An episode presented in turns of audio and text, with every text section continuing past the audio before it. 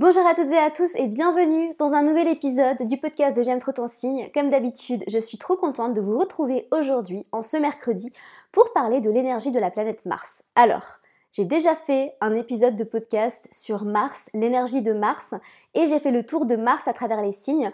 Je mettrai le lien de cet épisode-là dans les notes du podcast si tu ne l'as pas déjà écouté et que tu débutes en astrologie, que tu ne connais pas bien l'énergie de la planète Mars, que tu n'es pas sûr exactement de ce qu'elle représente, je te conseille vraiment de mettre cet épisode en pause, d'aller écouter le premier épisode que j'avais fait sur Mars, histoire de te faire une meilleure idée de l'énergie de cette planète. Aujourd'hui, j'ai voulu faire quelque chose d'un peu plus approfondi, d'un peu plus spécifique, en répondant à vos questions sur la planète Mars. Je vous ai demandé sur Instagram, à signe, si vous aviez des questions sur cette fameuse planète et j'en ai reçu beaucoup plus que ce que je pensais. Donc euh, j'ai vraiment dû faire un, choix et un tri. Et en toute sincérité, il y a beaucoup de questions qui revenaient pas mal de fois, euh, notamment sur l'énergie de Mars en balance, sur le placement de Mars en exil et en chute, est-ce qu'on ressent les énergies, etc. Donc je vais tout simplement répondre aux questions qui revenaient le plus souvent. Et puis, je suis sûre que j'aurai l'occasion de faire d'autres épisodes sur cette planète. Avant de commencer, si ce n'est pas déjà fait, n'oublie pas de t'inscrire à la newsletter de J'aime trop ton signe. Dans la newsletter, on parle de tout ce qui se passe dans le ciel, des nouvelles lunes, des pleines lunes. Je te donne des conseils astro et franchement, je mets tellement d'énergie, d'amour et de temps dans mes newsletters. C'est vraiment des mails de contenu. C'est pas juste des newsletters comme tu peux en avoir euh, sur d'autres sites où on te dit juste les nouveautés qu'il y a, on fait de la pub pour les programmes, etc. Alors évidemment, je parle de mes programmes parce que c'est mes bébés, j'en suis très fière. Mais avant tout, ce sont des mails de contenu euh, et en fait, quoi qu'il en soit, que tu aies envie de te procurer un programme ou non, tu as beaucoup, beaucoup, beaucoup à tirer comme contenu de valeur d'anciens newsletters. Donc n'hésite pas à t'inscrire, c'est le premier lien juste en dessous. J'envoie deux newsletters par semaine, le mercredi et le dimanche. Évidemment, quand il y a une pleine lune ou une nouvelle lune euh, qui arrive, je parle des énergies détaillées de cette pleine lune ou de cette nouvelle lune et je détaille tous les aspects astro qu'elle fait. Je vais pas simplement te parler de voilà la nouvelle lune en bélier, ça veut dire ça. Non, je vais vraiment regarder la carte du ciel de ce jour-là et je vais détailler par exemple pour la nouvelle lune en bélier qui arrive, j'ai fait un mail détaillé où je parlais de la triple conjonction entre Vénus, Mars et Saturne et d'ailleurs si c'est des aspects que tu as au natal, tu vas pouvoir apprendre tout ça pour toi-même. C'est pas magnifique tout ça, donc faut s'inscrire, c'est le premier lien dans les notes du podcast. Alors je vais commencer avec la question que j'ai reçue le plus souvent, je pense que j'ai dû la recevoir au moins 5 ou 6 fois, évidemment à chaque fois euh, écrit différemment, mais ça reste la même question. C'est relatif à l'exil de Mars en balance et à la chute de Mars en cancer. Donc comment est-ce qu'on ressent ces énergies? Alors évidemment, euh, si tu as écouté le premier épisode de podcast, j'ai fait le tour de Mars à travers les signes. Donc si tu as envie de savoir plus sur Mars en balance, Mars en cancer, Mars en bélier, Mars en capricorne, fonce écouter cet épisode-là parce que je détaille quand même assez bien euh, l'énergie de Mars à travers les signes. En fait, Mars est en domicile en bélier, donc il est en exil en balance, et Mars est exalté en capricorne, et donc il est en chute en cancer. Est-ce qu'on ressent ces énergies? Est-ce qu'on ressent une énergie différente? Est-ce qu'on ressent une énergie combative? C'est toutes des questions que j'ai reçues. Comment gérer l'énergie d'un Mars en balance? Comment son énergie se manifeste? Etc. Alors, ce qu'il faut comprendre en fait avec euh, les maîtrises planétaires, c'est que ce n'est pas parce que tu as une planète qui est en exil ou en chute, d'ailleurs c'est le sujet de la newsletter de dimanche, c'est intéressant, euh, c'est marrant que cette question revienne maintenant. C'est pas parce que tu as une, planète en exil ou en chute que forcément ça va être difficile pour toi, que c'est une catastrophe, que c'est difficile à gérer, etc. Ce que j'ai remarqué par expérience avec les planètes en exil ou en chute, c'est que ce sont des énergies qui se ressentent moins. Donc tu vas moins ressentir ces énergies à l'intérieur de toi. Et au contraire, si tu as des planètes en domicile ou exaltées, tu vas ressentir leur énergie très fortement. Ce qu'il faut comprendre avec l'énergie d'un Mars en balance, c'est que Mars, c'est une énergie combative. C'est une énergie qui a envie de se battre, qui a envie d'aller de l'avant, qui a envie de se défendre. C'est une énergie qui est très centrée sur elle-même. D'ailleurs, j'en parle beaucoup sur le premier épisode euh, que j'avais fait sur la planète Mars. Et donc, un Mars en balance, il n'a pas envie de se battre. Un Mars en balance, il veut la paix. C'est pareil, un Mars en Capricorne, il est concentré, il va de l'avant. Et vraiment, en fait, Mars est exalté dans le signe du Capricorne parce que c'est vraiment une énergie qui veut tout le temps avancer, qui veut tout le temps aller de l'avant. Mars en Capricorne, c'est une énergie d'action plus plus, en fait. Et en fait, je dirais que c'est même une énergie qui peut être plus productive qu'un Mars en bélier, parce qu'un Mars en bélier, il est tout feu tout flamme, il y va, il est excité partout, il est passionné et, il est enflammé. Euh, un Mars en Capricorne, il est moins enflammé, mais par contre, il y va et il ne lâche rien. Un Mars en Capricorne, c'est vraiment un général de guerre en fait. Et il est stratégique, il fait des plans. Un Mars en Bélier, il peut avancer très vite, foncer dans le mur parce qu'en fait, il fait pas de plan, c'est juste qu'il avance, il a besoin de bouger. Un Mars en Capricorne, il est structuré, il fait des plans et en fait, il ne lâche jamais rien. À l'inverse de ça, un Mars en Cancer, c'est un peu difficile, il n'a pas envie, il procrastine un petit peu, il est tout doux. Le cancer, c'est un signe qui est hyper doux, qui est vraiment dans l'amour inconditionnel, c'est un signe maternel, qui n'a pas envie de se battre. Il n'a pas envie de se battre, il n'a pas forcément envie de bouger. C'est un signe qui a besoin de beaucoup de confort et en fait on comprend pourquoi il est en chute dans ce signe-là. Après, ce qu'il faut comprendre en fait avec l'énergie de Mars en balance et l'énergie de Mars en cancer, c'est que ce sont deux placements qui vont se battre pour des choses différentes. Donc en fait, il faut vraiment réussir à tourner leur énergie dans un sens différent. À Mars en balance, c'est vraiment un placement pour des personnes qui vont rétablir la justice, des personnes qui vont se battre pour que le bien soit rétabli, pour que la justice soit rétablie, et c'est un placement qui va se battre pour faire en sorte que tous les points de vue soient entendus. Mars en balance, il va pas se battre, ça va pas être le premier euh, qui va tirer sur, euh, sur son ennemi, ça va être la personne qui va être réfléchie, qui va être le médiateur et qui va réussir justement à rétablir, en fait, qui va se battre pour la paix. Donc c'est un bon placement pour des personnes qui ont envie de, voilà, de travailler dans la justice, euh, juge, avocat, etc. Un Mars en cancer, c'est encore autre chose. Un Mars en cancer, il peut être un peu procrastinateur, il a un petit peu du mal à s'y mettre. Si tu as Mars en cancer, peut-être que tu te reconnais là-dedans, à moins que tu aies des placements en bélier, en maison 1 ou en signe de feu ou en capricorne. Peut-être que tu as un petit peu de mal à te mettre au boulot, peut-être que euh, tu as souvent du mal à vraiment faire des plans, à savoir ce que tu veux, tu procrastines, euh, tu préfères être dans ton petit confort plutôt que de sortir de ta zone de confort pour aller de l'avant. C'est ok, hein, c'est pas du tout, euh, voilà, c'est comme ça. Par contre, un Mars en cancer, il est hyper protecteur. Un Mars en cancer, il fera tout pour protéger les siens. Donc si tu t'attaques aux proches d'un Mars en cancer, beware, je te le dis, parce que c'est un déplacement qui peut être le plus furieusement protecteur envers toutes les personnes et toutes les choses qu'il aime. Donc évidemment, là, il va sortir les griffes. Par contre, c'est un placement qui peut avoir du mal à se défendre lui-même. Je vais faire une petite parenthèse aussi par rapport à ça parce que c'est vrai qu'il y a certains placements qui sont neutres en astrologie. Par exemple, je vais prendre mon placement de Mars. J'ai Mars en poisson. Techniquement, c'est un placement neutre. Mars n'est ni en chute ni en exil dans le signe des poissons. Et pourtant, je pense que si tu connais un peu l'astrologie, que tu connais l'énergie de Mars et que tu connais l'énergie du poisson, tu peux comprendre que hmm, a peut-être un petit peu du mal en fait dans ce signe-là et que c'est pas parce que tu as euh, un, placement qui est en exil ou en chute que forcément ça va être plus difficile à vivre. Il y a des placements neutres comme par exemple Mars en poisson qui sont assez difficiles ou un Mars en poisson il est complètement perdu, il nage en fait, il est paumé, Mars il a envie de bouger, il a envie d'aller de l'avant et en poisson ben il patauge, il nage, il sait pas trop où il va, il procrastine, il a du mal à s'y mettre, il y a des moments où il a beaucoup d'énergie et il y a des moments où il a quasiment pas d'énergie. Après, Mars en poisson, il peut être très très très intuitif, très spirituel, mais en même temps, au niveau de ses niveaux d'énergie, c'est pas toujours ça. Des fois, c'est beaucoup, des fois, c'est pas beaucoup. Euh, il peut être très intuitif, et en fait, il est très euh, connecté en fait à, son essence, à son âme, et il prend les décisions de manière euh, purement intuitive pour passer à l'action. En fait, c'est pas la logique qui va diriger ce placement. Bref, on n'est pas là pour parler de ça. J'en ai parlé d'ailleurs dans l'épisode sur la planète Mars, n'hésite pas à aller l'écouter.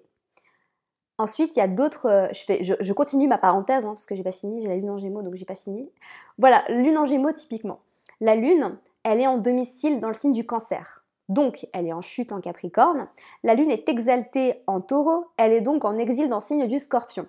Il y a des placements pour la lune qui sont aussi moins faciles à vivre, notamment la lune dans les signes d'air.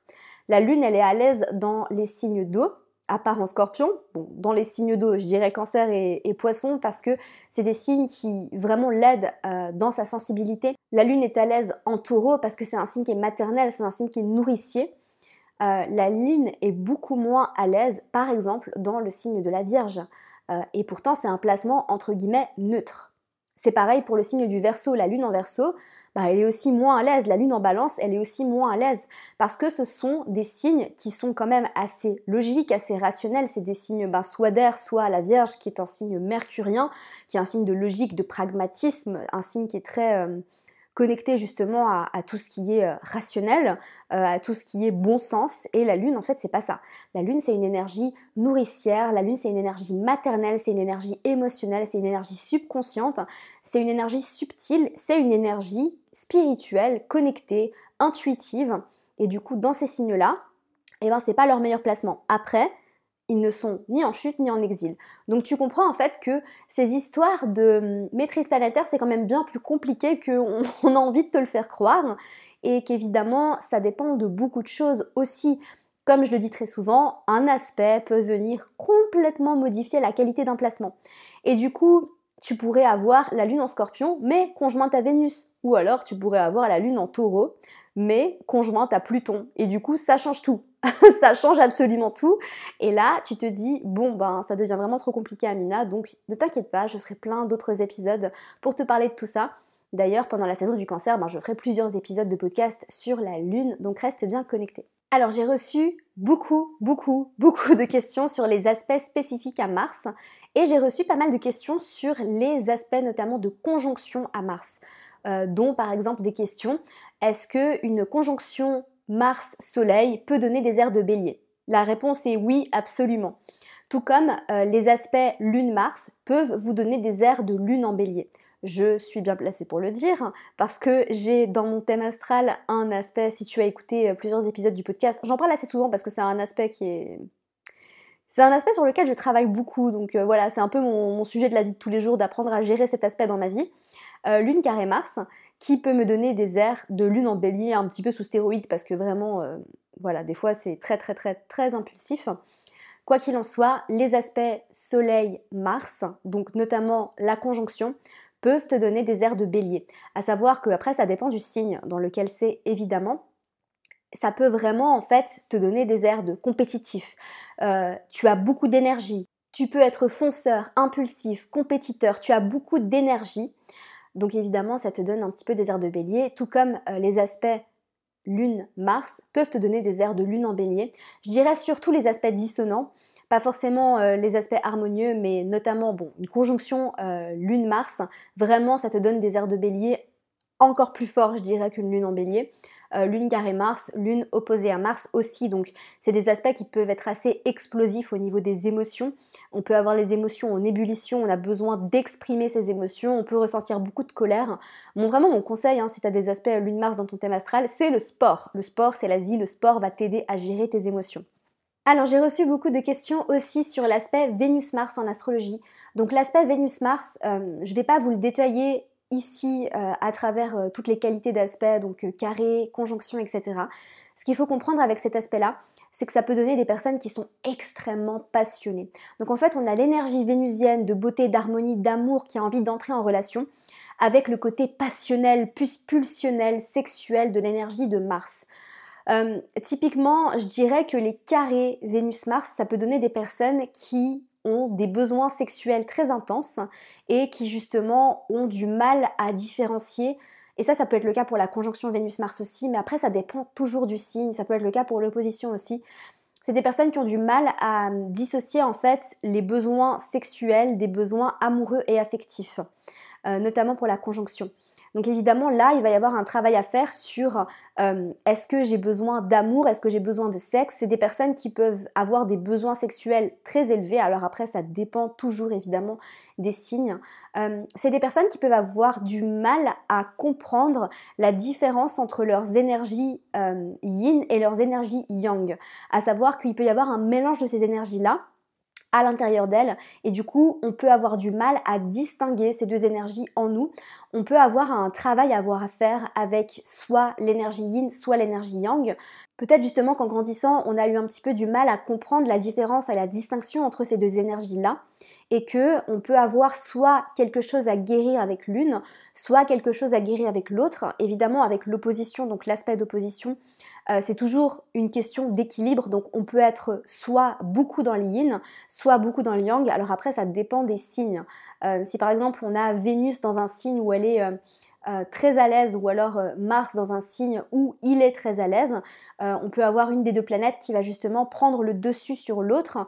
Quoi qu'il en soit, avec l'aspect d'opposition, l'idée c'est toujours d'arriver à trouver un juste milieu et en fait on peut soit être trop dans l'un, soit être trop dans l'autre à différents moments de notre vie. Donc l'idée en fait c'est d'apprendre à trouver l'équilibre entre le yin, donc le fait d'apprendre à recevoir, se connecter à sa sensualité, pas à sa sexualité, à sa sensualité, attention, au corps, au plaisir de la vie, à profiter, et l'énergie martienne qui a envie d'aller de l'avant, de toujours passer à l'action, de faire, faire, faire, faire, faire, une énergie pulsionnelle, une énergie sexuelle. Donc d'apprendre à justement faire la différence entre les deux. Donc ça, c'était pour les aspects dissonants et la conjonction. Pour les aspects harmonieux, c'est différent. Je dirais qu'en fait, avec un trigone Vénus-Mars, on peut vraiment réussir à trouver une harmonie relationnelle. On arrive à faire collaborer ces deux énergies ensemble dans un même objectif. Euh, donc après, ça dépend des éléments, hein, parce que vous savez qu'un trigone, ça se passe entre des signes d'un même élément. Donc si c'est un trigone en feu, ça peut être une énergie très passionnée, on a beaucoup d'affection pour l'autre personne, on, peut être fou amoureux, on peut être euh, euh, tout feu tout flamme, on peut être aussi très sexuel, dans une énergie sexuelle, mais d'amour en fait, de passion, de romantisme. si c'est en signe d'air, on peut avoir envie d'entrer en relation très rapidement, très furtivement. On est euh, un peu papillonneur, on est joueur, on a envie de goûter à tout. Si c'est en signe de terre, on a envie de construire quelque chose avec l'autre, on a envie d'un partenaire stable, on a besoin de beaucoup de sensualité, d'affection. Si c'est en signe d'eau, eh bien, on va avoir besoin d'un côté émotionnel et spirituel dans la relation, de pouvoir combiner euh, le côté émotionnel, la vulnérabilité dans la relation amoureuse et à la fois une connexion spirituelle dans notre sexualité. Voilà, donc ça c'est un résumé, hein, bien évidemment. Après, ça dépend des signes, ça dépend des maisons, ça dépend des situations, comme d'habitude. Hein. Je sais que je vous le répète tout le temps. Mais voilà un petit peu pour les aspects Vénus-Mars et ça fait déjà presque 20 minutes de podcast et je ne vous ai fait que deux questions. Donc je vais en prendre une troisième et peut-être que je garderai vos questions euh, soit pour un prochain épisode de podcast, soit que je reprendrai peut-être vos questions dans un mail ou alors j'y répondrai sur Instagram. J'ai reçu pas mal de questions aussi sur l'énergie de Mars à travers les maisons. Donc ce sera peut-être le sujet de l'épisode de podcast de la semaine prochaine parce que j'ai fait le tour de Mars en signe, j'ai pas fait le tour de Mars en maison. Donc soit je le ferai en podcast, soit je le ferai en mail ou alors je le ferai euh, dans un post si ce n'est pas déjà fait. J'ai des doutes. En fait, on produit tellement de posts qu'il y a des moments où je sais plus quel post on a fait et quel post on n'a pas fait. Bref, je vais terminer avec une question sur la dominante martienne. Donc comment savoir si on a une dominante martienne dans notre thème astral? Alors il y a plusieurs choses à prendre en considération pour comprendre si on a une dominante de Mars dans le thème astral. La première chose en fait, c'est est-ce que tu as un stellium en bélier ou en scorpion? Donc est-ce que tu as trois planètes ou plus en bélier ou en scorpion? Est-ce que tu as trois planètes ou plus en maison 1 ou en maison 8 Donc voilà, ça c'est deux choses déjà à considérer. Est-ce que tu as Mars en conjonction avec un angle, donc en particulier l'ascendant et le milieu du ciel? Donc ça c'est vraiment un signe euh, d'une dominante martienne, c'est d'avoir Mars en conjonction à l'ascendant ou Mars en conjonction au milieu du ciel. Et enfin, est-ce que tu as Mars en conjonction avec un des luminaires? Donc Mars conjoint au Soleil, Mars conjoint à la Lune. Et il y a un dernier cas de figure, est-ce que tu es ascendant bélier et du coup ton gouverneur de charte c'est Mars? Donc ça veut dire que as la planète en fait qui gouverne ton thème astral, c'est Mars, ou est-ce que tu es ascendant scorpion et du coup ton maître d'ascendant, c'est Mars aussi, bon c'est aussi Pluton, mais c'est Mars et Pluton. Et dans ce cas-là, tu as aussi potentiellement une dominante martienne. Il peut se passer aussi que tu es ton maître d'ascendant en conjonction avec Mars. Donc imaginons, tu es ascendant cancer et tu as une conjonction Mars-Lune dans ton thème astral. Là, tu peux aussi, aussi considérer que l'énergie de Mars, alors là je dirais pas dominante, mais en tout cas que c'est une énergie importante à analyser en profondeur. Euh, donc évidemment, pour comprendre les dominantes planétaires, il faut vraiment avoir tout le thème astral sous les yeux. Là, j'ai donné des exemples pour que tu puisses comprendre et analyser toi-même dans ta propre situation. C'est pas parce que tu as une des choses que je viens de décrire que tu as forcément une dominante martienne. voilà, il faut prendre tout le thème astral en considération. Quoi qu'il en soit, si tu as une des configurations que je viens juste de décrire, Mars occupe une place importante dans ton thème astral. Et du coup, quand Mars occupe une place importante de notre thème astral, la première chose à faire, c'est justement d'analyser le placement de Mars en signe, tout d'abord, de regarder si Mars est en domicile, si Mars est en exil, si Mars est en chute, en exaltation, etc. Ensuite, c'est de venir regarder le placement de Mars en maison, et enfin de regarder les aspects à Mars. Mais qu'est-ce qui se passe quand on a une dominante martienne ou quand on a Mars qui occupe une place très importante dans notre thème astral? Eh bien en fait on peut être quelqu'un qui a beaucoup d'énergie. Alors si vous avez des aspects Mars-Soleil, par exemple Mars en conjonction au Soleil, Mars trigone Soleil, Mars sextile Soleil, vous avez une énergie importante à votre disposition. Donc c'est un aspect qui peut être euh, cool parce qu'en fait on a beaucoup d'énergie corporelle, euh, on a beaucoup de volonté, on peut développer facilement de la force physique. Euh, et du coup, ça peut être intéressant dans la vie de tous les jours. Voilà, on se sent très énergétique, on a l'impression que euh, on peut se dépenser sans se sentir trop fatigué. Si Mars occupe une place importante dans ton thème astral, donc si tu as par exemple un stellium en bélier, un stellium en scorpion, euh, il se peut en fait que tu sois quelqu'un qui ait non seulement beaucoup d'énergie, comme je viens de le dire, mais qui soit aussi très courageux, très passionné. Tu te sens passionné, rempli d'énergie, tu as envie d'aller de l'avant, tu te sens courageux, tu as l'impression que tu es invincible. Euh, après, évidemment, ça dépend du terrestre, du thème astral, parce que si tu as tout ce que j'ai décrit, mais que tu as aussi un stellium, je sais pas, en cancer, ou tu as une dominante neptunienne, ou voilà, enfin. J'ai l'impression que je passe ma vie à dire c'est beaucoup plus compliqué que ça, mais parce que ça l'est. L'astrologie, c'est complexe, et c'est pour ça qu'on adore ça, c'est parce qu'il y a toujours des choses à creuser, il y a toujours des choses à apprendre. C'est la fin de cet épisode. J'espère sincèrement qu'il t'aura plu. Je sais, je parle beaucoup, j'ai fait seulement trois questions. Mais qu'est-ce que vous voulez? J'ai beaucoup de choses à dire, j'ai beaucoup de choses à vous dire, j'adore vous parler. J'ai la lune en gémeaux, j'ai Jupiter en maison 3. Euh, donc voilà, je vais sûrement, comme je vous l'ai dit, faire un épisode détaillé sur l'énergie de Mars en maison. Mais je suis toujours à l'écoute de ce que vous avez à me dire, je suis à l'écoute de vos demandes. Donc, si toi qui m'écoutes, tu as une demande en particulier, tu as envie d'entendre quelque chose de spécial sur l'énergie de Mars ou quoi que ce soit en astrologie, n'hésite pas à m'écrire un message sur Instagram. De un, pour me dire ce que tu penses de ce podcast, parce que je suis aussi très à l'écoute de vos retours. Et si vous avez des suggestions d'amélioration, je suis aussi très à l'écoute, parce que j'ai tout le temps envie de faire mieux. Je suis là pour vous servir, comme je le dis tout le temps. Donc n'hésite pas à me faire part de tes retours par message. Dis-moi si tu aimes le podcast et dis-moi s'il y a des choses que tu aimerais entendre ici. En attendant, je vous laisse. Je vous souhaite de passer une magnifique journée. Prenez soin de vous et à mercredi prochain. Merci à toi pour ton écoute, j'espère sincèrement que cet épisode t'aura plu. Si c'est le cas, n'hésite pas à me laisser une revue sur iTunes afin d'aider d'autres personnes à découvrir et tomber amoureuses de ce podcast. N'oublie pas d'aller me suivre sur Instagram pour plus de contenu de ma part. Sur ce, je te laisse, prends soin de toi et surtout continue de briller.